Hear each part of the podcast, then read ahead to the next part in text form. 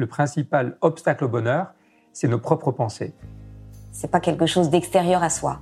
Le bonheur pour moi, c'est la liberté. Pour moi, c'est très simple en fait, le bonheur. C'est euh, juste être. Bienvenue sur le podcast C'est quoi le bonheur pour vous? Je m'appelle Julien Perron, je suis le réalisateur du film C'est quoi le bonheur pour vous? Pendant plus de 4 ans, je suis parti à travers le monde pour interviewer 1500 personnes autour de cette question fondamentale. À travers ce podcast, on parlera bien-être, développement personnel et médecine douce. Je vous souhaite un merveilleux voyage sur la route de la connaissance de soi.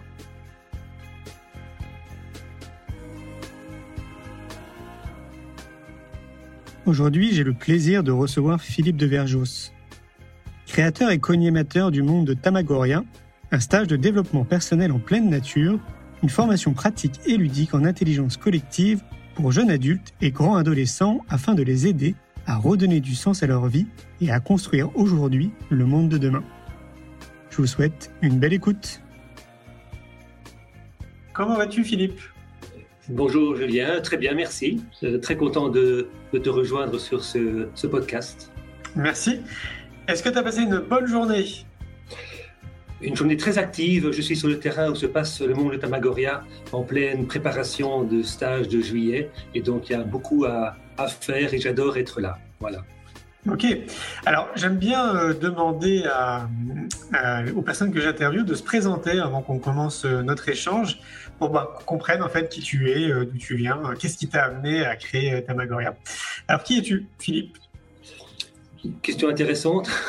je vais essayer d'y répondre. Je cherche toujours moi-même qui je suis, d'une manière ou d'une autre. Donc, je m'appelle Philippe Daubergifos. Je suis ingénieur agronome de formation, sapeur-pompier par ailleurs, euh, et thérapeute holistique, euh, surtout euh, dans le domaine du stress post-traumatique. voilà. Et donc, depuis maintenant une quinzaine d'années, je pratique donc cette, thérapie brève en mélangeant de la PNL, de l'hypnose, du shadow work et différentes techniques de soutien de personnes qui, qui auraient vécu un, stress ou un, traumatisme. Et depuis maintenant donc euh, cinq ou six ans, j'ai créé la fondation Tamagoria, euh, qui elle-même euh, soutient le projet du monde de Tamagoria, dont nous allons parler maintenant. Ok. Bah, j'ai plusieurs questions qui me viennent à l'esprit. Alors, déjà, pourquoi Tamagoria Pourquoi pas, déjà. Le, terme Tamagoria, en fait, il vient d'où Ça veut dire quoi? C'est un nom que j'ai inventé, en fait, mais qui est un jeu de mots entre Tam et Agora. Hein, l'agora, c'est le fait de, de, faire des cercles de parole, de, de, de communiquer, de, travailler en, en, groupe, en cercle, hein, et de, poser les besoins, les demandes dans un groupe pour faire que le groupe et les individus progressent. Et tam, c'est le tam-tam, c'est la communication aussi, euh, version ancestrale, le fait qu'on peut aussi communiquer sans mots, mais qu'il est important que chacun puisse trouver sa place dans un groupe, et cette place, on la trouve par la communication. Voilà. Mmh, ok. Alors, la, personne qui nous a mis en relation, parce que moi, je, ne te connaissais pas il y a à peine encore 72 heures, la personne qui nous a mis en connexion, c'est Armel Armel Six. Euh, pour ceux qui ne le connaissent pas, je vous invite à aller sur un moteur de recherche et taper Armel Six. Voilà, elle est autrice, conférencière. Euh, c'est une personne que j'apprécie beaucoup. Elle est déjà intervenue au Festival pour l'école de la vie qu'on organise à Montpellier. Euh, on en a parlé un tout petit peu en amont avant de commencer notre échange. Euh, parce que c'est elle qui nous a mis en connexion. Euh, et je voulais que tu m'expliques justement bah, comment tu connaissais Armel. Donc du coup, bah, je suis désolé, je vais te faire répéter ce qu'on s'est dit euh, en amont. Alors comment vous êtes rencontrés? Un peu par hasard, donc j'ai croisé la route d'Armel sur un projet de cohabitat qu'un ami commun voulait développer en Belgique. Euh, et donc, c'était vraiment par hasard. Et ça a fait un, tilt entre nous deux. On s'est revus par la suite pour échanger. Et très rapidement, nous avons senti une énergie commune favorable. Euh, et notamment, donc, je lui ai parlé de ce projet Tamagoria que j'avais dans, dans, mon esprit depuis, depuis très, très longtemps, en fait, et que je mûrissais dans ma tête, mais que je procrastinais. Je reprends ton terme euh, dans sa concrétisation. Et j'appelle ma fée parce que c'est vraiment elle qui, qui m'a simplement demander mais pourquoi tu n'essayes pas? Pourquoi tu ne te lances pas? Hein? euh, et très concrètement, effectivement, je dis, mais c'est vrai, pourquoi pas? Et c'est grâce à elle, quelque part, que j'ai osé que j'ai eu l'audace de, de faire un premier pas dans cette direction. Hein? Euh, j'ai lancé le, le, monde de Tamagoria sans avoir du tout d'endroit où aller, ni de, quoi le financer, rien du tout. Et j'ai simplement suivi son, son conseil ou son, son inspiration. J'ai mis une annonce sur Facebook. Euh, deux, trois jours après, quelqu'un s'est inscrit. Et du coup, j'ai dit, mais non,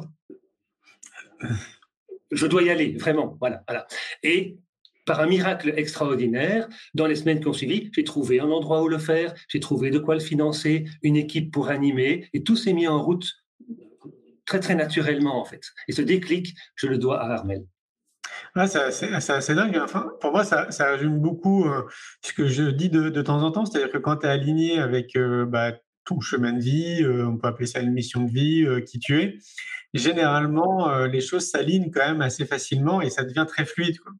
Et c'est vrai que j'ai tellement d'exemples autour de moi, moi le premier, hein, mais j'ai tellement d'exemples de personnes qui ont vécu aussi la même chose, que ça peut paraître magique quand on l'écoute comme ça, euh, mais c'est une vraie réalité. Et donc, bah, un grand merci à Armel, du coup, d'avoir généré ce déclic euh, auprès de toi, parce que bah, tu vas nous raconter ce que c'est Tamagoria.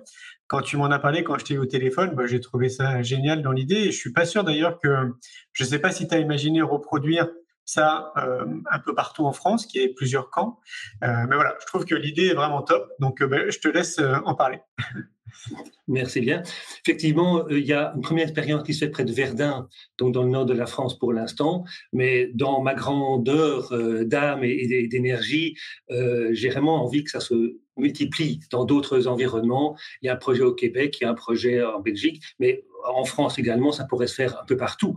Il ne faut pas grand-chose euh, pour créer le monde de, Tamagoria. Il faut un endroit un peu sauvage, un peu isolé. Il faut des prairies, des bois et de l'eau. Et à part ça, tout le reste va être construit, conçu, imaginé par les participants eux-mêmes. C'est vraiment ça la base de, Tamagoria. C'est une école de la vie euh, pour une tranche d'âge que pour l'instant j'ai limitée entre 16 et 26 ans, qui est l'âge de la transition. Hein.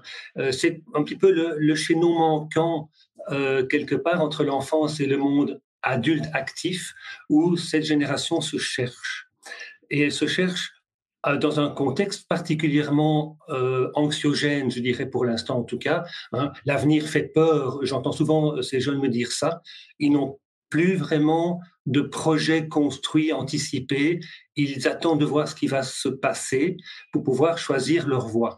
Et donc, Tamagoria, c'est vraiment l'idée de leur donner l'occasion de s'introspecter et de, de concrétiser leurs rêves. Donc, d'imaginer vraiment le monde qu'ils voudraient vivre et pas seulement l'imaginer, mais le concrétiser, avoir la force de le rendre réel, et puis avoir cette beauté d'y vivre heureux d'y trouver le bonheur dont tu parles euh, si brillamment par ailleurs, effectivement. Je rejoins vraiment cette idée-là. Hein. Et cette audace que moi-même j'ai eue en, osant faire un premier pas sans du tout savoir vers quoi j'allais, en fait, euh, c'est la première étape dans ce monde de Tamagoria.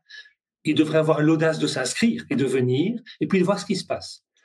Et ils vont construire eux-mêmes ce qui va se passer. Il n'y a pas de programme organisé, il n'y a, y a, rien au départ. Hein. Ils arrivent le soir, ils ne se connaissent pas forcément entre eux, ils vont juste se rencontrer autour d'un feu. Il fait noir, il y a le feu, et c'est tout. Et puis, ils devront forcément s'organiser, travailler, vivre ensemble. Il y a bien un qui aura faim, un qui aura froid, euh, tous les besoins fondamentaux vont se, se révéler. Et c'est ça la méthode pédagogique de base, c'est que plutôt que d'avoir un enseignant qui va leur donner un programme préétabli, c'est eux-mêmes qui vont ressentir dans leur corps, dans leur cœur, dans leur âme différents besoins et ils pourraient décider de le faire chacun seul dans leur coin, c'est possible. Il n'y a rien qui l'interdirait, mais ils vont se rendre compte que le faire ensemble, c'est nettement plus performant et puissant. Et donc, ils vont devoir poser leurs besoins, le dire j'ai faim, j'ai soif ou quoi que ce soit, et puis demander, faire une demande explicite au groupe pour nourrir ce besoin, pour subvenir à ce besoin. Et chacun en aura, et chacun à son tour pourra prendre la parole dans ce cercle de paroles autour du feu et vraiment commencer à se prendre en charge lui-même dans le respect de soi-même, c'est fondamental, mais aussi, bien entendu, dans le respect des autres. Ok, et ils sont combien? Alors, l'idée, c'est qu'ils soient une vingtaine. Hein.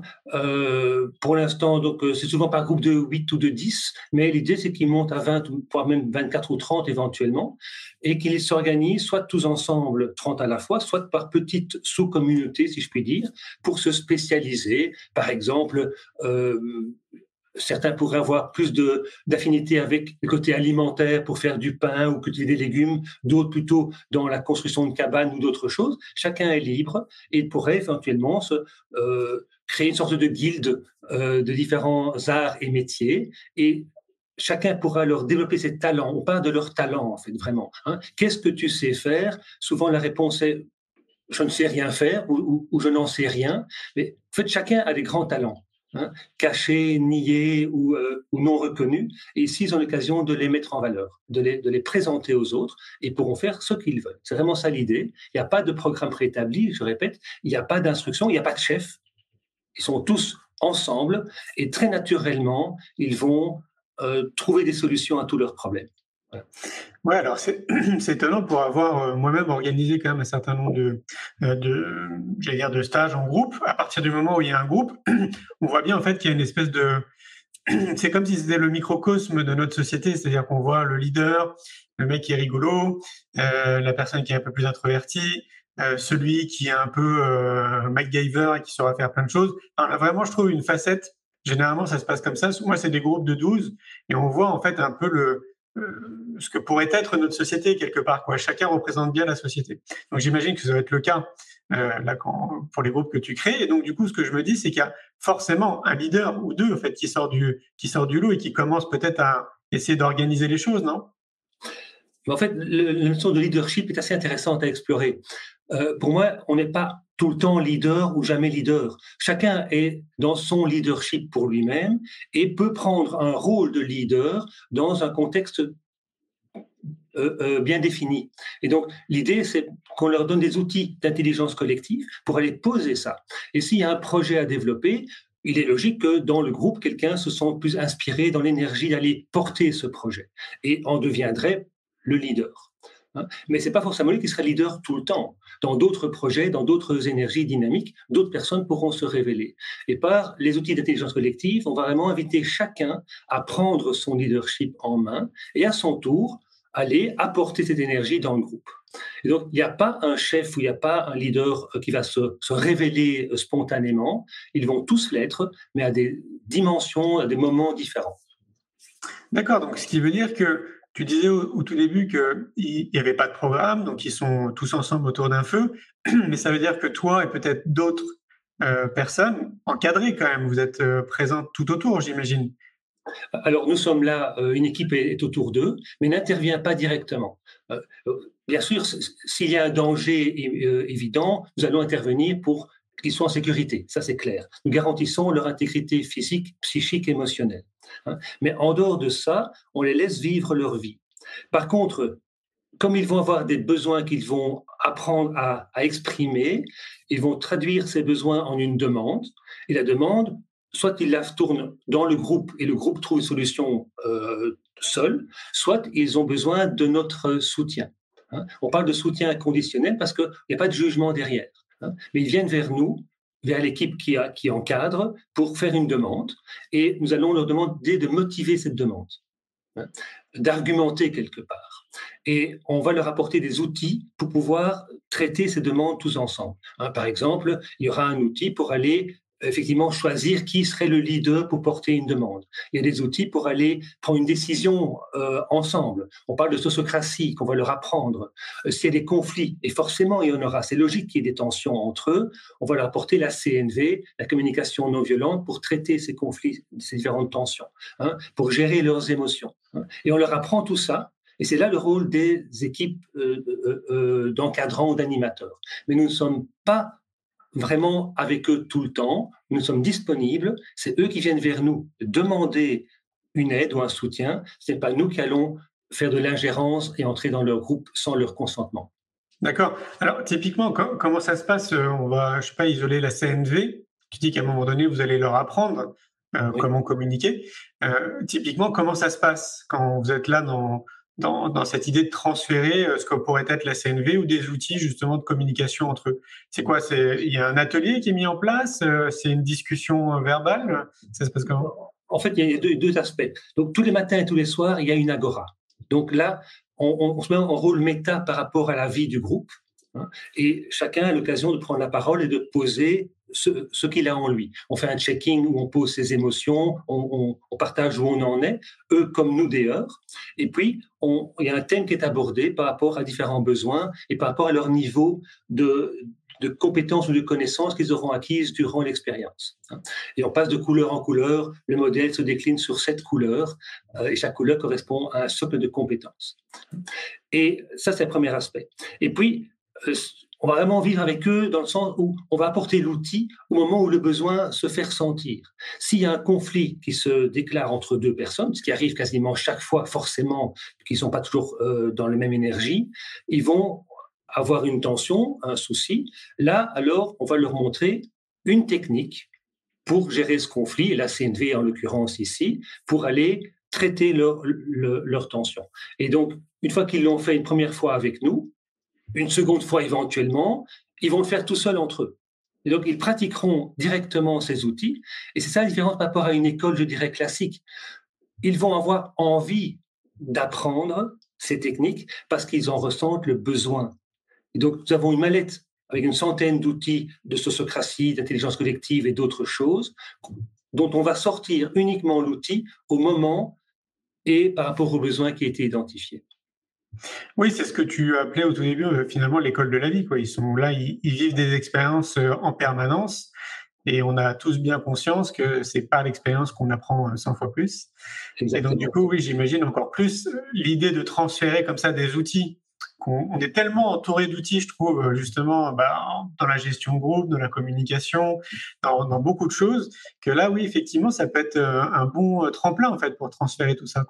Mais du coup, ça me laisse sous-entendre que ces, enfants, ces, jeunes qui viennent sont déjà très motivés, en fait, pour parce que s'ils sont déjà motivés, je me dis, tu sais, c'est un peu comme si euh, demain tu décidais d'aller voir un psy, par exemple, tu as fait 50%, voire 60% du travail, parce que déjà, toi, tu as envie, en fait, d'aller dans cette direction. Finalement, après, euh, bah, il te reste 30 à 40% pour, pour aller vers, je sais pas, un état de guérison, ou, ou si c'est un psy, pour passer à, je sais pas, un traumatisme que, que, tu vas réussir à, à faire disparaître. Donc, ces jeunes-là, ils sont quand même déjà motivés avant d'y aller, j'imagine? Ah, forcément, c'est leur décision de venir ou de ne pas venir. Ils doivent s'inscrire, c'est une première étape. Donc, ceux qui, qui, ne seraient pas dans cette demande euh, déjà conscientisée avant l'expérience, ben, on ne les verra peut-être pas. C'est un paradoxe par rapport à ce, projet-là. Hein. Mais quand même, par rapport à leurs parents ou d'autres personnes pourraient leur conseiller de venir aussi, les inviter à s'inscrire, mais c'est leur choix personnel de venir ou de ne pas venir. Ça, c'est un fait euh, c'est la base de tout. Donc, quand ils viennent, ils ont forcément une énergie, une dynamique déjà de s'introspecter, de vouloir progresser, bien évidemment. Mais vraiment, je, euh, voudrais ouvrir la porte à, tout le monde. Il n'y a aucune sélection dans qui peut venir ou pas venir. On demande juste qu'ils soient motivés pour vivre l'expérience et qu'ils acceptent quelques règles. C'est-à-dire qu'il n'y a pas de propriété individuelle, par exemple. Donc, ils vont être euh, on, leur prend leur téléphone, on leur prend leur vêtement personnel, on, prend tout et on leur fournit tout ce dont ils auraient besoin sur demande. donc, ils vont vraiment euh, retrouver une simplicité volontaire, c'est un des concepts de base. Ils vont devoir réinventer toutes sortes de, solutions euh, par rapport à tous les besoins qui sont là, sans aucun tabou. Et donc, pour ceux qui s'intéresseraient quelque part à ce genre d'expérience, même s'ils ne se sentent pas encore prêts ou qu'ils ont, peur en fait de ce genre de choses, euh, ils peuvent quand même y réfléchir qu'il n'y a aucun risque ici, on sera vraiment avec eux, mais simplement, euh, ils devront avoir juste cette, cette, part de risque à prendre en disant, allez, j'y vais, je ne sais pas ce que c'est, mais on verra bien. Hein. En sachant bien qu'ils peuvent quitter l'expérience quand ils en ont envie. Hein. Il n'y a aucun problème pour, pour, pour nous, euh, mais on les invitera vraiment à aller le plus loin possible pour aller euh, au fond de leur propre progression, un développement personnel, et la dernière étape, c'est la couleur violette, euh, qui est la mission de vie. C'est clair que lorsqu'on les voit le dernier jour euh, partager avec le groupe ce qu'ils auront euh, découverts sur eux-mêmes et ce qu'ils veulent faire de leur vie. Je suis en pleurs chaque fois en entendant ces jeunes qui partagent ça. Ils arrivent le premier jour, ils ne savent pas ce qu'ils veulent faire de leur vie, ils sont perdus, ils sont en perte de repères, dans une éco-anxiété ou autre assez forte. Et le dernier jour, ils repartent avec un, sourire, une lumière, un rayonnement extraordinaire. Et donc, ces 15 jours de stage les transforment. Il y a un avant et un après cette expérience pour tout le monde, pour chacun. Et donc, ceux qui hésitent, ben, je dirais, ben, allez-y, venez voir. Si vous n'aimez pas, ben, vous repartez après deux jours, trois jours, dix jours, c'est votre libre arbitre, c'est votre choix, mais essayez au moins. Voilà. Ok, donc, donc si je comprends bien, il y a quand même un objectif derrière, au-delà de la connaissance de soi. Euh, c'est de repartir avec des idées plus claires et plus précises de ce qu'on a envie de faire pour l'avenir, c'est ça? C'est absolument ça. Donc, on n'impose rien, il n'y a aucun dogme derrière. Hein. Nous ne jugeons rien par rapport à leur personne, par rapport à leurs idées. Hein. Nous respectons le libre arbitre de chacun. C'est important à poser. Hein. Mais tout le monde est bienvenu et forcément entre eux, ils auront des divergences de points de vue sur différents sujets. Et comme il n'y a aucun tabou, on va vraiment les inviter à partager ça dans le groupe. Hein, c'est vraiment important. Et puis, il y a une progression dans cette euh, éducation citoyenne, comme je l'appelle. Hein. Donc, la couleur rouge, première couleur, c'est l'audace, prendre le risque d'abord de venir, et puis de poser ses besoins, sans peur du jugement. Hein, c'est vraiment important. Et puis, la seconde euh, couleur, c'est l'orange, c'est la couleur de l'exploration. Bien souvent, quelqu'un a déjà une solution préconçue avant même de poser son besoin. Ici, nous allons les inviter à revenir à ouvrir le champ des possibles et entendre dans le groupe d'autres idées que celles qu'ils auraient déjà en tête eux-mêmes. Hein. Ensuite, ils vont arriver dans la couleur jaune qui est celle de l'engagement, où là, ils vont devoir en fait, assumer les conséquences de leurs actes, de leurs paroles, hein, ou de leurs non-actes, hein, euh, et de vraiment de se rendre compte qu'ils ne sont pas seuls sur Terre et que leur personne a un impact sur les autres et réciproquement. Et ça demande donc de s'engager à être dans la coopération, dans la solidarité euh, ou pas, ce sera leur choix. Et puis quand ils ont découvert tout ça, forcément, ils vont se rendre compte que le monde n'est pas un monde infini, que les ressources sont limitées, ils devront apprendre à gérer les ressources. Et volontairement, chez Tamagoria, ils vont manquer de ressources. C'est pas qu'il n'y en a pas, il y en a, partout. Ils sont dans un, univers de, de, de forêt, de prairies, il y a un verger, un potager, il y a plein de choses. Ils peuvent survivre, mais ils auront quand même, ils seront confrontés à aux limites d'un monde fini. Ils devront donc apprendre à, les gérer en âme et conscience, faire du zéro déchet, euh, faire de, la, durabilité dans la consommation, ne rien consommer, ne, rien polluer en fait euh, euh, comme ça. Et ils vont apprendre ça pour les ressources extérieures, mais aussi pour les ressources intérieures, leurs émotions, toute leur, leur, énergie interne. Ils vont apprendre à la, à la gérer. Voilà, ça c'est la couleur verte. Et puis quand on découvre tout ça, il y a de la peur qui apparaît en général. Hein. Serais-je capable de hein, Oserais-je faire ceci ou cela? Et la couleur bleue, c'est ça, c'est leur apprendre à mettre la peur devant eux, la poser dans le groupe, oser dire j'ai peur. Hein, hein. Et là, c'est le rôle alors de l'équipe encadrante, de, les, de les aider pour aller creuser ce qui est la blessure derrière la peur, et puis de leur faire poser un choix. Est-ce que je décide de la subir ou est-ce que je décide de la transcender hein, Ça, c'est la couleur bleue. Puis quand ils ont fait ça, ils vont se rendre compte que vivre en groupe, euh, en ayant osé poser ses besoins et ses peurs et, tout ce que j'ai expliqué, euh, demande des règles. Et même si on décide qu'il n'y a pas de règles, c'est déjà une règle. Hein, hein, hein. Et donc, ils vont se confronter à ça et devoir choisir dans quel mode sociétal ils veulent vivre. Est-ce qu'ils veulent une dictature, une démocratie, euh, rien du tout? Enfin voilà. Et tout ça, on va leur apprendre par des processus, par des exercices, à le mettre en place. Mais de nouveau, par rapport à leur propre vie dans le groupe, très clairement, ils vont décider comment ils s'organisent pour faire à manger, pour se loger, pour, pour, pour leur hygiène, pour tout. Hein. Euh, ça, c'est la couleur indigo, c'est le cadre. Et puis quand ils ont fait ça, ils ont créé un monde, leur monde de Tamagoria. Qu'est-ce qu'ils veulent en faire? Quelle est leur contribution dans ce monde? C'est ce que j'appelle la mission de vie. Et cette mission de vie, c'est une sorte de, de, retraite qu'ils vont faire, une quête de vision qu'ils vont faire s'ils le veulent, pour aller vraiment ressentir pourquoi suis-je né, qu'est-ce que je pourrais apporter dans ce monde pour le rendre meilleur. Hein? Euh, le slogan de Tamagoria, c'est imaginer euh, un monde meilleur, hein. c'est avoir la force de passer de ce rêve à une réalité concrète et puis avoir la beauté d'y vivre heureux. C'est vraiment ça le, slogan. Ils vont le vivre vraiment eux-mêmes. Et à la fin du stage, l'idée, c'est qu'ils repartent avec cette mission de vie pour la pratiquer non pas seulement chez Tamagoria, mais aussi dans leur vie réelle. Et qu'ils ils, transpirent, ils rayonnent cette nouvelle énergie qu'ils auront découverte en eux-mêmes pour aller faire vraiment concrètement quelque chose de leur vie dans le monde et faire en sorte que ce monde soit le leur déjà et soit meilleur que ce qu'on vit aujourd'hui. C'est magnifique. Quand tu disais que quand le, stage se termine au bout de 15 jours, ils sont tous à l'unanimité euh, complètement euh, transformés. Euh, j'imagine que c'est encore un peu récent pour avoir du feedback et voir si ça se maintient, tu sais, sur du long terme et savoir un peu ce qu'ils deviennent en fait quelque part dans notre société. Est-ce qu'ils ont créé une entreprise? Est-ce qu'ils ont intégré une entreprise par exemple qui a du sens? Quel sens ils donnent à leur vie? Enfin, tu vois, toutes ces questions là qui, me viennent à l'esprit. Peut-être que c'est encore un peu prématuré, non, de d'avoir le feedback. Euh, il y a quand même un retour depuis trois ans que, ce stage existe. On a quand même euh, un suivi des, premiers participants et effectivement, il y a un, suivi après le stage. Donc, on se revoit après et pendant six mois, en tout cas, ça c'est mon engagement. Tous les mois, il y a un contact, s'ils le désirent, bien sûr, c'est selon leur choix, pour vraiment voir ce qui se passe et les soutenir s'il y a quelque chose qui, se passe dans leur vie dont ils auraient voulu euh, partager ou, ou voir avec nous. Et donc, il y a vraiment un suivi.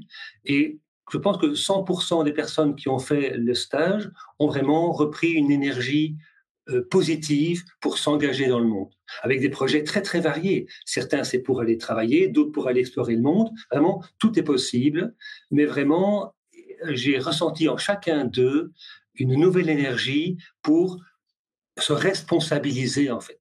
Ils se rendent compte que le monde ne pourra pas survivre sans eux, qu'ils ont un rôle à jouer, mais c'est eux qui devront définir dans quelle direction ils veulent aller. Et ça, vraiment, je le sens encore maintenant. Certains sont revenus l'année suivante pour refaire un stage, pour approfondir ça. C'est une spirale dynamique. Donc, ils peuvent revivre ça plusieurs fois.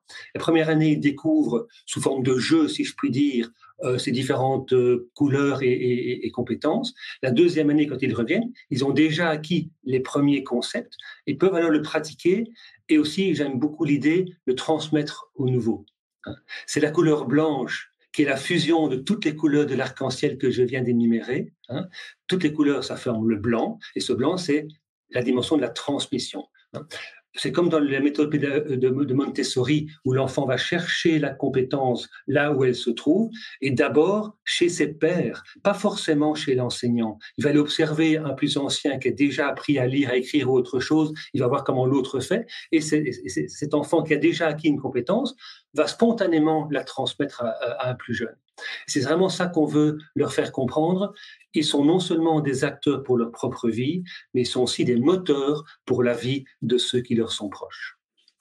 Est-ce que, parce que pour moi ça me paraît fondamental, donc c'est une superbe idée, hein, une fois de plus, de les amener à conscientiser qu'on a cette responsabilité citoyenne, chacun et chacune, de prendre soin en fait de notre planète. Ça, pour moi, c'est une évidence. Mais j'ai envie de dire, avant de d'essayer justement ou de tendre vers cette direction, pour moi, il, faut déjà prendre soin de sa, de sa, propre écologie en fait intérieure. Est-ce que c'est dans cette dimension aussi que tu les amènes ou euh, il faut en priorité déjà penser à soi, s'occuper de soi, prendre soin de soi, pour encore mieux justement prendre soin des autres et notamment de la planète? Je pense qu'ils s'en rendent compte très rapidement. Ils ne pourront jamais être en soutien ou aider quelqu'un d'autre s'ils ne s'aident pas d'abord eux-mêmes. Et c'est ce qu'on appelle de l'égocentrisme constructif. C'est pas ne penser qu'à soi, au contraire, c'est penser à, soi et aux autres. Mais il faut quand même d'abord être sain ou euh, euh, être bien soi-même pour pouvoir le faire. Et donc notre démarche, et c'est là l'équipe qui encadre sera vraiment attentive à ça pour aller les, observer quelque part, être vraiment sensible à ressentir leur énergie, leurs émotions et à les inviter vraiment à lâcher ça. Hein. Euh, une émotion, la peur, la colère, tristesse ou joie, c'est un message en fait. Et dans le monde, je dirais réel, euh, on leur apprend à, ne pas écouter ces émotions, euh, à, faire comme si elles n'avaient pas. Ici, au contraire, on leur apprend à les, à, les, exprimer, à les lâcher, mais le fait de manière saine. Hein. La, la, colère, c'est pas de la violence. On leur fait comprendre la différence entre les deux, par exemple. Hein. Euh, et, quand, quand, on a perdu quelque chose, faire son deuil, ça passe par la tristesse. C'est fondamental d'avoir cette phase de tristesse pour pouvoir passer à autre chose. Et tout ça, on leur apprend. vraiment. Et donc, ils prendront soin d'eux-mêmes d'abord, ils écouteront leur corps pour pouvoir écouter leur cœur et ensuite construire dans leur tête quelque chose. Hein. Vraiment, les, trois étapes sont fondamentales. Les trois cerveaux dont on parle, hein, euh, un, dans le ventre, un dans le cœur et un dans la tête, et on repart du cerveau du ventre d'abord. Et quand ils auront fait ça, forcément, c'est logique, quand un dans le groupe a pu lâcher sa colère, sa tristesse, sa peur ou sa joie dans le groupe, que le groupe peut l'accueillir sans jugement, euh, très très naturellement, les autres apprendront à faire pareil. Et en quelques jours, euh, l'énergie du groupe va vraiment se, construire, se, transformer fondamentalement, et ils repartiront avec ça chez eux par la suite pour, dans le monde réel, faire pareil. Et là, tu pointes du doigt quelque chose pour moi qui est très intéressant, que je dis très souvent. C'est, euh, tu sais, c'est un peu la preuve, pas l'exemple quelque part. On pourrait prendre aussi l'exemple dans une famille. Imaginons euh, demain, on prend une famille, donc un couple avec des enfants, et demain, parce que bon, c'est souvent la femme quand même qui, euh, qui part dans cette dimension de s'intéresser à elle, de prendre soin d'elle. C'est quand même majoritairement des femmes quand même à l'heure d'aujourd'hui qui s'intéressent au, domaine du développement personnel, la connaissance de soi. Imaginons, elle se prend en main et commence à, mettre en place des outils en fait qui sont bons pour elle, pour son corps et pour son esprit assez rapidement, normalement, ça va inspirer justement le reste de la famille, c'est-à-dire le mari et les enfants. Et on voit bien en fait que euh, je reviens à ce que je disais en amont, c'est-à-dire cette responsabilité citoyenne qu'on a chacun et chacune, déjà dans un premier temps d'inspirer en fait la meilleure version de nous-mêmes, parce que potentiellement, rien qu'en étant bien nous-mêmes, on inspire les autres à faire la même chose. Et c'est ce que tu es en train de dire aussi quelque part. Absolument, oui, oui. Je pense que, beaucoup d'hommes, autant que les femmes maintenant, s'intéressent euh, plus à, ce, à cette introspection et vont apprendre à poser leurs émotions aussi. Mais c'est vrai que historiquement, dans le monde patriarcal que nous connaissions il y a quelques dizaines d'années en tout cas, il y avait une sorte, de clivage entre les, entre les genres. Mais je pense, et heureusement d'ailleurs, que ça s'amenuise progressivement et qu'il y a beaucoup moins de différences qu'avant. Hein. Et on leur apprend vraiment, c'est ouvert à tout le monde ici, filles, garçons ou autres euh, chez nous, et ils vont vraiment apprendre à, être à l'écoute de l'autre, indépendamment de son genre ou de son sexe. Hein, première chose. Euh, vas-y, vas-y, tu voulais dire un truc? Et, donc, euh, cette, approche vraiment permettra de, de, de, faire, de modéliser en fait chacun pour soi et d'apprendre aux autres comment faire. Et vraiment, euh, chaque fois, ça marche de manière extraordinaire. Le premier soir autour du feu, forcément pendant une heure ou deux, ils auront un, comportement un peu plus social, comme on leur a appris dans le monde réel, si je puis dire. Puis très rapidement, euh, ils vont dépasser ce stade-là pour parler vraiment d'eux-mêmes avec leur cœur. Euh, et, le matin suivant, quand on leur fait la première agora pour, euh, pour faire un checking où chacun devra prendre la parole pour partager ses émotions d'abord, ils sont un peu surpris au début, mais ils vont, ils vont découvrir très rapidement l'intérêt que ça a. Hein. dans beaucoup d'écoles, maintenant on fait comme ça aussi, l'école Montessori ou d'autres, on commence la journée par un checking où on médite, où on fait quelque chose comme ça pour pouvoir sentir son corps, ben ils vont le vivre ici. Mais la différence par rapport à une école, j'insiste, c'est que c'est pas qu'on leur a dit de faire comme ça. Ils vont le ressentir eux-mêmes que c'est important de faire comme ça, parce que nous avons créé dans cette dynamique de ce stage ces besoins, ce retour à ces besoins fondamentaux. Et on s'inspire de, Maslow très très simplement, une pyramide des besoins que, tout le monde connaît, je pense, qu'on peut contester par ailleurs, mais pas ça, pas ça l'idée ici. On prend ce modèle très très simple et étape par étape, niveau par, par niveau, on leur fait poser et conscientiser les besoins. Et au départ, ils auront faim, ils auront froid. Et en partant à la fin du stage, ils vont se réaliser eux-mêmes, dernier niveau de la pyramide de Maslow, avec un projet de vie. ils vont franchir ces cinq étapes en 15 jours. Alors justement, je voudrais revenir à ce que tu viens de dire. Tu dis ils vont avoir faim, ils vont avoir froid, peut-être même d'autres choses. Euh, moi, ça me fait penser à un stage de, survie, en fait, quelque part. Quoi. Mais est-ce que c'est vraiment le terme ou euh? Non, absolument pas. Ils auront de quoi se nourrir, ils auront tout ce qu'ils veulent. Mais je répète, pour autant qu'ils conscientisent le besoin et qu'ils posent une demande. S'ils ne demandent rien, ils ne recevront rien. Mais s'ils demandent d'avoir quelque chose et s'ils le motivent par rapport à un intérêt collectif et individuel, et que ce n'est pas dans un, côté destructeur pour la planète, hein, ils pourront le recevoir. Donc, ils auront la farine, de l'eau et du sel pour faire du pain. Il y a un four à pain, il y a une toilette sèche. Tout ça, on leur donne. C'est pas le problème. Donc, ils ne mourront pas de faim, ils ne devront pas aller cueillir des orties. ils peuvent le faire, mais, mais c'est pas forcément la survie. Ce serait leur choix de le faire s'ils le désirent, mais nous n'imposons rien. Mais ils auront tout ce qu'il faut. Donc, c'est pas un camp survivaliste loin de là, mais l'environnement est sauvage. Et pourquoi? Parce que ce retour à la nature est une partie importante du psychisme. Euh, euh, si, on, quitte son confort quotidien, on quitte son smartphone et tout ça, on revient à, des fondamentaux quelque part. Et se reconnecter à la nature, pour moi, est une voie assez, assez facile de le faire quelque part. Voilà. Juste pour, pour l'exemple, l'anecdote, il y a aussi des chevaux qui sont là dans, dans le terrain, qui sont en totale liberté. Et ces chevaux sont dans le groupe comme les participants. C'est assez extraordinaire de voir ces chevaux qui sont là. On fait un tour de parole, les chevaux viennent dans le cercle de parole. Et à la fin du cercle, ils repartent vivre leur vie. C'est extraordinaire. Quand il y a un, jeune qui fait un processus sur lui-même pour euh, affronter ses peurs, les chevaux viennent soutenir la personne pour transcender ses peurs. C'est extraordinaire. C'est ce qu'on appelle de l'hypo ou équithérapie, hein, mais que nous pratiquons de fait sans même rien demander aux chevaux. Ils sont là. Mmh, ok, alors ça c'est assez incroyable. C'est la première fois que, j'entends ça, notamment dans le domaine de l'équithérapie, où c'est quand même plutôt orienté. Euh, là, donc euh, ils sont en liberté et finalement ils font aussi le job.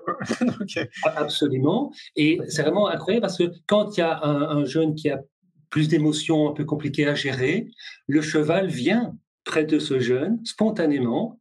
Il fait quelque chose d'incroyable et ce jeune parvient à gérer ses émotions.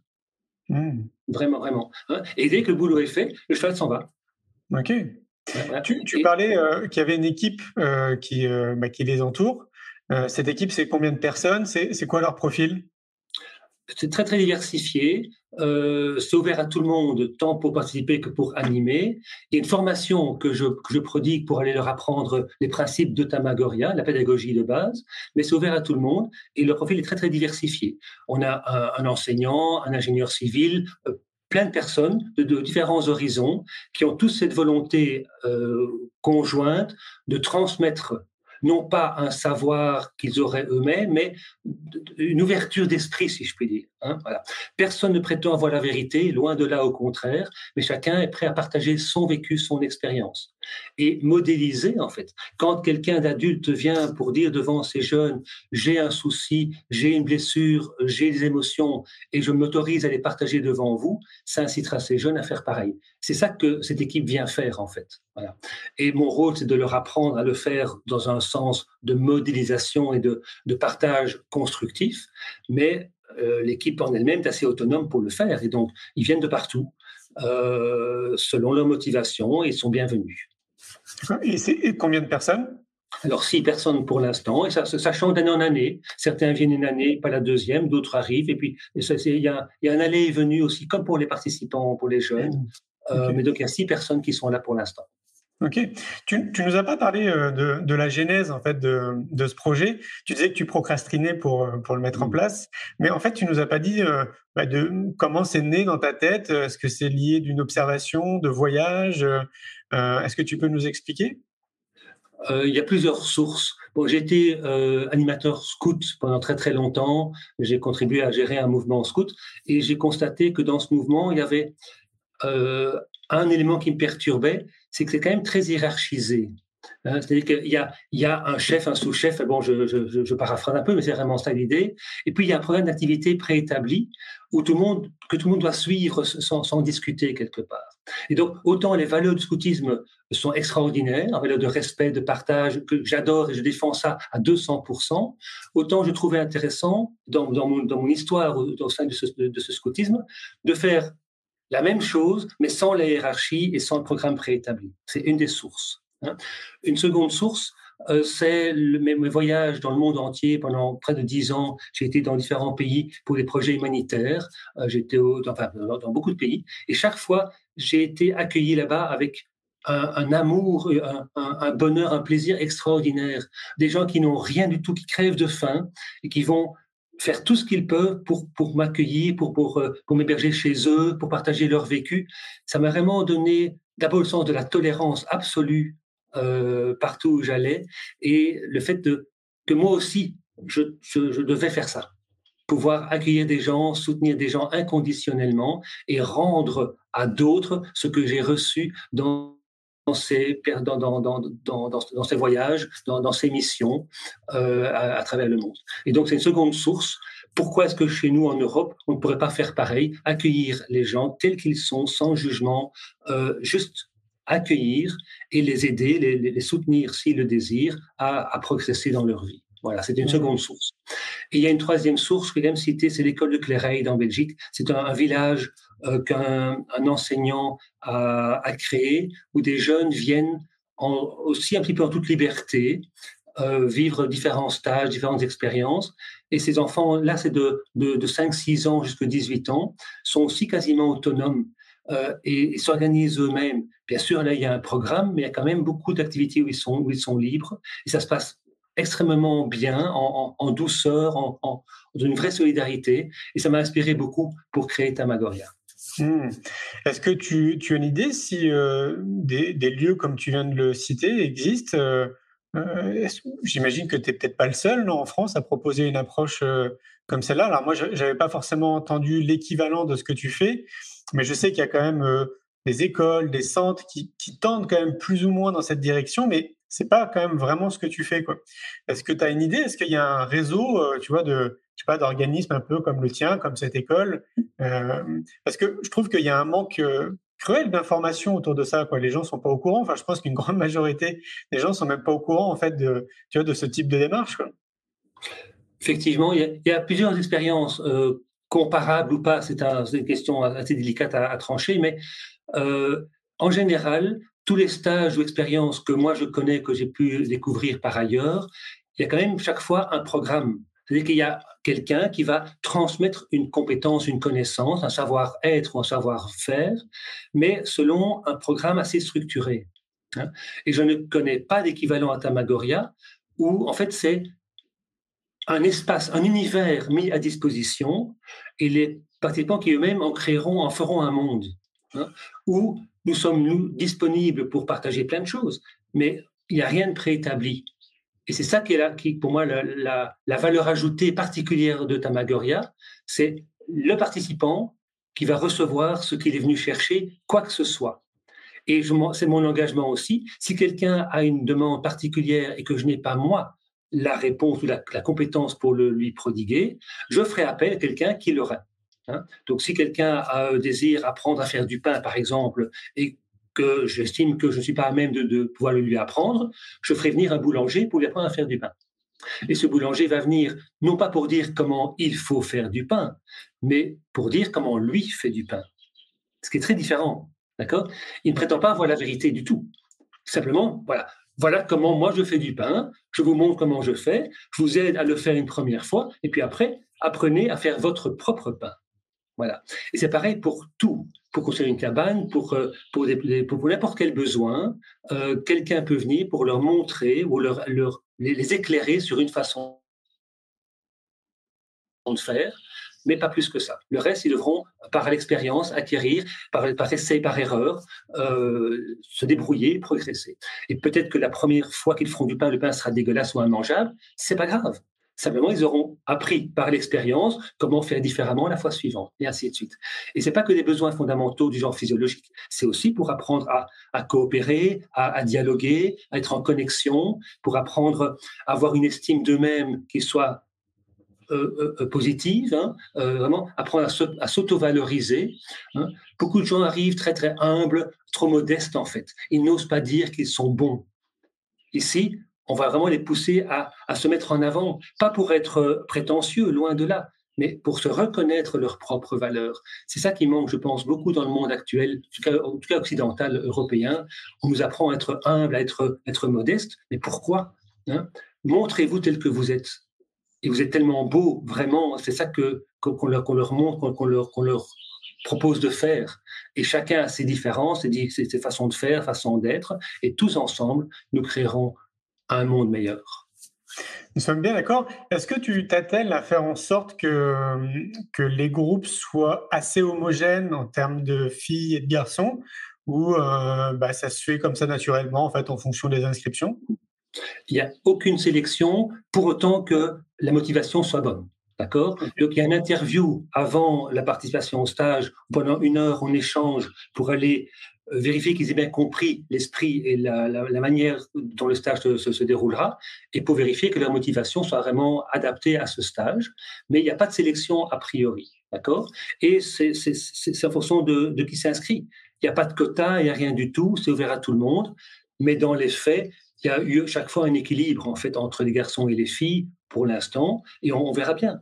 Tout ça est, bienvenu, et vraiment, je, crois à ce miracle que les choses se mettent en place et que les personnes qui doivent y être y seront. Oui, bien sûr. Bah, d'ailleurs, est-ce que tu peux nous donner, euh, j'imagine qu'il y a un coût, non, pour, euh, pour participer à ce type de stage? Euh, Ça représente un coût, une enveloppe de combien, par exemple, pour un jeune qui aimerait venir pendant les 15 jours? Alors, en fait, je pratique l'économie du don. C'est-à-dire qu'il n'y a pas de prix imposé. Le stage est gratuit, en fait, à la base. Mais la Fondation Tamagoria qui finance ce stage reçoit bien volontiers des dons. Et donc, c'est à chaque participant d'estimer euh, ce qu'il est prêt éventuellement à donner à la fondation, qui elle-même utilisera ses fonds pour aller financer le stage. Mais il n'y a pas de, montant préétabli, et vraiment, ça, ça dépend de chacun. Euh, donc, vraiment, je ne répondrai pas à la question précisément. J'estime qu'il euh, est important que chacun fasse un don, effectivement. Hein, ça me paraît normal, mais il y a plein de manières de faire un don aussi, pas forcément financièrement, il y a d'autres manières de le faire, pas forcément à Tamagoria, à d'autres causes éventuellement, mais qui est une sorte d'échange ou de, de partage. Ce que j'ai reçu, je vais le, le partager avec d'autres. Voilà. Mais effectivement, la fondation a besoin de financement aussi, logiquement. Hein. Ce stage coûte de l'argent à la fondation, c'est vrai, c'est un fait objectif. Euh, et donc, euh, tout don est bienvenu et on invite chaque participant à y réfléchir en tout cas, en conscience. D'accord. Ce qui veut dire que toi aussi, tu vas euh, démarcher des investisseurs privés. Des, imaginons là ce soir ou plus tard, quand on va nous écouter, il y a des gens qui ont envie de t'aider, tu vois, d'investir. tu acceptes, j'imagine, ce qu'on appelle les business angels, des fonds d'investissement ou autres? Euh, oui et non. Euh, du mécénat est bienvenu, mais il n'est pas question d'aller euh, dogmatiser Tamagoria pour aller rentabiliser un fonds d'investissement, par exemple. Donc, si une personne fait un don à la fondation, elle est bienvenue. S'il y a un intérêt marketing derrière, je serai bien plus prudent. Hein. Hmm. Il n'est pas question d'aller faire la promotion d'une marque euh, parce, que parce que cette marque aurait fait un don à la fondation. Ça, ça, ça, je refuserai. Par contre, il y a plusieurs mécènes qui font des dons à la fondation, des montants assez importants pour certains, qui me permettent de faire que ce stage existe. D'accord, ok. Oui, parce que j'imagine que si tu veux le dupliquer, bah, là encore, on a besoin de financement. Imaginons tu veux un centre bah, dans d'autres villes en France ou dans d'autres coins en France. Bah, forcément, il faut, il faut quand même des fonds. Euh, ça, c'est mon côté un peu cartésien. et donc, je me dis, bah oui, alors si c'est un principe de mécène, oui, a priori, ça peut fonctionner. Mais ouais, je trouve que bah, voilà, s'il y a des mécènes qui nous écoutent, euh, donnez un coup de main à Philippe. Merci de l'appel, en tout cas. Il y a un site web où c'est repris. Il y, a, il, y a, il, y a, un compte bancaire pour faire un don. Et bien évidemment, euh, euh, le don peut être lié à un contact pour un échange et pour pouvoir partager l'énergie et les valeurs de Tamagoria. Mais je ne peux pas accepter d'être euh, lié à, une promotion commerciale. Hein. C'est pas ça l'objet de Tamagoria, au contraire. C'est plutôt pour aller partager des valeurs et pas des produits. Hmm. Alors, j'ai deux questions là que je vois passer dans le feu des questions. Euh, il y a Fleury Nathalie qui nous demande est-ce qu'il y en a certains qui témoignent Ce serait intéressant si ce n'est pas déjà fait d'avoir des témoignages, ouais. Tout à fait. Alors, sur le site tamagoria.eu, il y a une page de témoignages de participants d'année de, de 2021-2022, euh, très émouvant à dire comme témoignage, et de leurs parents parfois aussi qui ont témoigné en voyant leur enfant revenir, enfin enfant adulte, hein, mais revenir après, transformé. C'est vraiment euh, émouvant de lire ces témoignages ou de les écouter. Allez-y sur le site, ça vaut la peine. D'accord. Donc ça veut dire que tu dis écouter, donc il y a des témoignages audio ou vidéo? Oui, c'est ça, en texte ou vidéo. Tout à fait. D'accord, ok, super. il n'y a aucune censure sur ces témoignages, chacun est libre de partager ce qu'il veut. Donc on a vraiment repris in extenso les témoignages de ceux qui ont bien voulu le faire. Ok. Euh, il y a Fatia aussi qui nous pose une question. Elle nous dit merci pour le partage de cette approche centrée sur la personne. Euh, avez-vous besoin de bénévoles pour mener à bien ces stages? Euh, Des bénévoles, oui. je dirais que, que d'abord, venez au stage pour le vivre une première fois, hein, euh, d'abord. Et Même ensuite, en tant ben, euh, Pour l'instant, c'est 16-26 ans. Euh, pourquoi? Parce que faire 16-40 ans, il y a une trop grande différence d'âge dans la première étape, si je puis dire. Par contre, il y a une, beaucoup, une forte demande pour les adultes, et l'idée, c'est qu'en 2024, on fasse un stage pour adultes aussi. Voilà. soit en même temps, euh, sur le même terrain, mais dans deux socles différents, soit euh, à des dates différentes, on verra bien. Mais il y a une vraie demande pour des, plus âgés que 26 ans, mais euh, j'estime que lorsqu'on a 16 ans, et qu'on veut vraiment se développer et grandir, il est aussi important de se trouver entre pairs du même âge, de la même tranche d'âge. Hein. C'est pas un rejet d'autres tranches d'âge, loin de là. et le modèle veut être transgénérationnel. Mais ce stage-là en particulier, j'ai estimé par l'expérience, c'était mieux d'avoir des tranches d'âge assez homogènes. Mais j'ai beaucoup de demandes d'adultes qui ont 35, 40 ans pour faire ça aussi. Et donc, je suis en train de construire, de réfléchir sur comment faire. Et je suis, je ne peux pas m'engager, mais euh, j'ai vraiment l'énergie de le faire en 2024, une version adulte aussi. Ça ne m'étonne pas. Et justement, s'il y a des personnes qui, euh, qui veulent t'aider d'une manière ou d'une autre, euh, comment, comment elles font? Qu'elle me contacte déjà, puis on, échangera, on verra bien. Je suis ouvert à, toute, euh, euh, à, tout soutien, collaboration, mais j'insiste, pour ceux qui ont l'âge, jusqu'à 16-26 ans cette année-ci, venez d'abord au stage pour le vivre une première fois, pour voir ce que c'est, avant de, vouloir bénévolement ou pas euh, collaborer. Et ensuite, rejoignez l'équipe d'animation. et ça, ça passera par une formation euh, qui a lieu chaque année maintenant, où on pourra euh, partager et apprendre la, pédagogie Tamagoria. Et puis, en fonction des énergies de chacun, je suis vraiment ouvert à tout. Il y a aussi beaucoup de choses à faire sous le terrain pour préparer, parce que ça l'air de rien comme ça. Mais il y a beaucoup de préparation matérielle derrière. Et donc, il y a, il y a, il y a un potager à faire en permaculture, il y a des cabanes à construire, il y a plein de choses. Et donc, le bénévolat peut être ça aussi. Hein. donc, venir durant l'année pour m'aider à construire ce monde, euh, matériellement parlant, euh, sur place. Il y a un four à pain à réparer, il y a, une grange à aménager, il y a une serre euh, qui, est, sur place qu'il faut, réparer et, faire démarrer. Donc, il y a beaucoup de choses à faire potentiellement. Donc, je suis vraiment ouvert à toute proposition. Ok, donc en fait, le plus simple, si je résume, c'est d'aller sur tamagoria.eu voilà, .eu ou .net, il y, a deux sites qui sont équivalents. Et il y a, euh, il y a une page pour un contact. Euh, il y a un téléphone, il y a un email. Il m'appelle, il m'envoie un mail et je répondrai bien volontiers, avec grand plaisir. Ok, super. Eh ben, écoute, euh, merci beaucoup, hein, Philippe, pour cet échange et félicitations hein, pour ce que tu mets en place. C'est vraiment euh, chouette de savoir qu'il y a des initiatives comme ça pour les jeunes et bientôt aussi pour, euh, pour les adultes. En tout cas, moi, ça me séduit et peut-être que je ferai partie de ces adultes. Donc, n'hésite pas à me tenir au courant. J'aime beaucoup, en fait, cette idée. tu sais, il n'y a, y a pas si longtemps, je crois que ça remonte à moins d'un an avec des amis très proches on, a envie de vivre une expérience qui est bon, qui est assez éloignée de ce que tu fais, mais pas trop loin.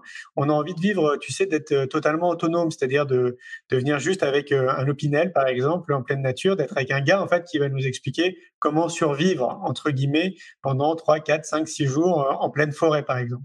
Parce qu'en fait, j'ai envie de me mesurer à, à moi-même justement. Tu vois, c'est une partie de moi que je connais pas, et je me demande en fait comment je pourrais réagir euh, sur le manque de faim, le manque de sommeil, euh, le froid, et tout, etc. Et je trouve que c'est un bon, un bon outil qui peut paraître extrême peut-être dans la tête de certains. Donc je pense qu'il faut être prêt pour le vivre, mais qui te permet justement encore mieux de te connaître, d'être confronté vraiment à des, à des zones de limite. Et donc ce que tu proposes, évidemment, c'est assez éloigné, mais quelque part pas trop. Quoi. Donc euh, moi, peut-être que ça pourrait m'intéresser. Oui, je, partage ce point de vue. Il y a quand même des points communs, mais c'est pas un camp pour survivre en pleine nature sans rien, mais quelque part, il y a une logique de revenir à des besoins fondamentaux. Et donc, effectivement, euh, on n'a pas besoin de, toutes ces fioritures du monde réel, euh, euh, technologique ou autre. On peut vraiment passer trois jours, quinze jours dans un environnement sauvage sans rien et survivre très très bien en fait. Et, dans le groupe, il y a souvent un ou l'autre qui a des compétences en, plantes sauvages, comestibles ou en, d'autres techniques de, de survie qu'ils viennent les partager dans le groupe, ça, ça plaira à beaucoup aussi. Donc, tout est possible. tout dépendra des gens qui sont là, des, énergies qui sont là, et chacun ses compétences. J'insiste, montrez vos talents, chacun en a, c'est l'occasion de les partager. Tout à fait. Moi, c'est ce que je vis de mon côté euh, assez régulièrement. Je pars souvent en bivouac en pleine nature, euh, seul, euh, soit une nuit, soit plusieurs nuits, parce que ben, je rejoins totalement ce que tu dis, notamment pour les bienfaits de la nature. Quoi. Ça me fait, enfin, je sens que j'ai vraiment besoin en fait de ces moments et, assez régulièrement. Mais euh, ce qui m'intéresse encore plus dans ta démarche, c'est cette dimension de groupe. Et euh, voilà, parce que quand tu vis seul, l'expérience est extrêmement puissant aussi. Mais je trouve qu'avec dans une dimension de groupe, ça rajoute quelque chose qui est très intéressant, bah, justement dans le lien social et dans tout ce que ça apporte. Merci beaucoup, Philippe, encore pour euh, cet échange. Grand merci à toi, Julien. C'est un plaisir. Avec joie, et puis plein de bonnes choses pour la suite. Ça va, à bientôt. Bonne soirée. Ciao, ciao. Bonne soirée. Un grand merci pour votre écoute. J'espère que vous avez passé un bon moment avec nous. Pour prolonger l'expérience C'est quoi le bonheur pour vous? Et continuer votre cheminement sur la connaissance de soi, je vous invite vivement à lire mon livre C'est quoi le bonheur pour vous? que vous trouverez dans toutes les librairies. Jouez et amusez-vous avec le jeu de cartes entre amis, avec des inconnus, dans le monde de l'entreprise, à l'école. Regardez le film C'est quoi le bonheur pour vous? Et surtout, prenez soin de vous. Je vous souhaite un merveilleux voyage vers vous-même.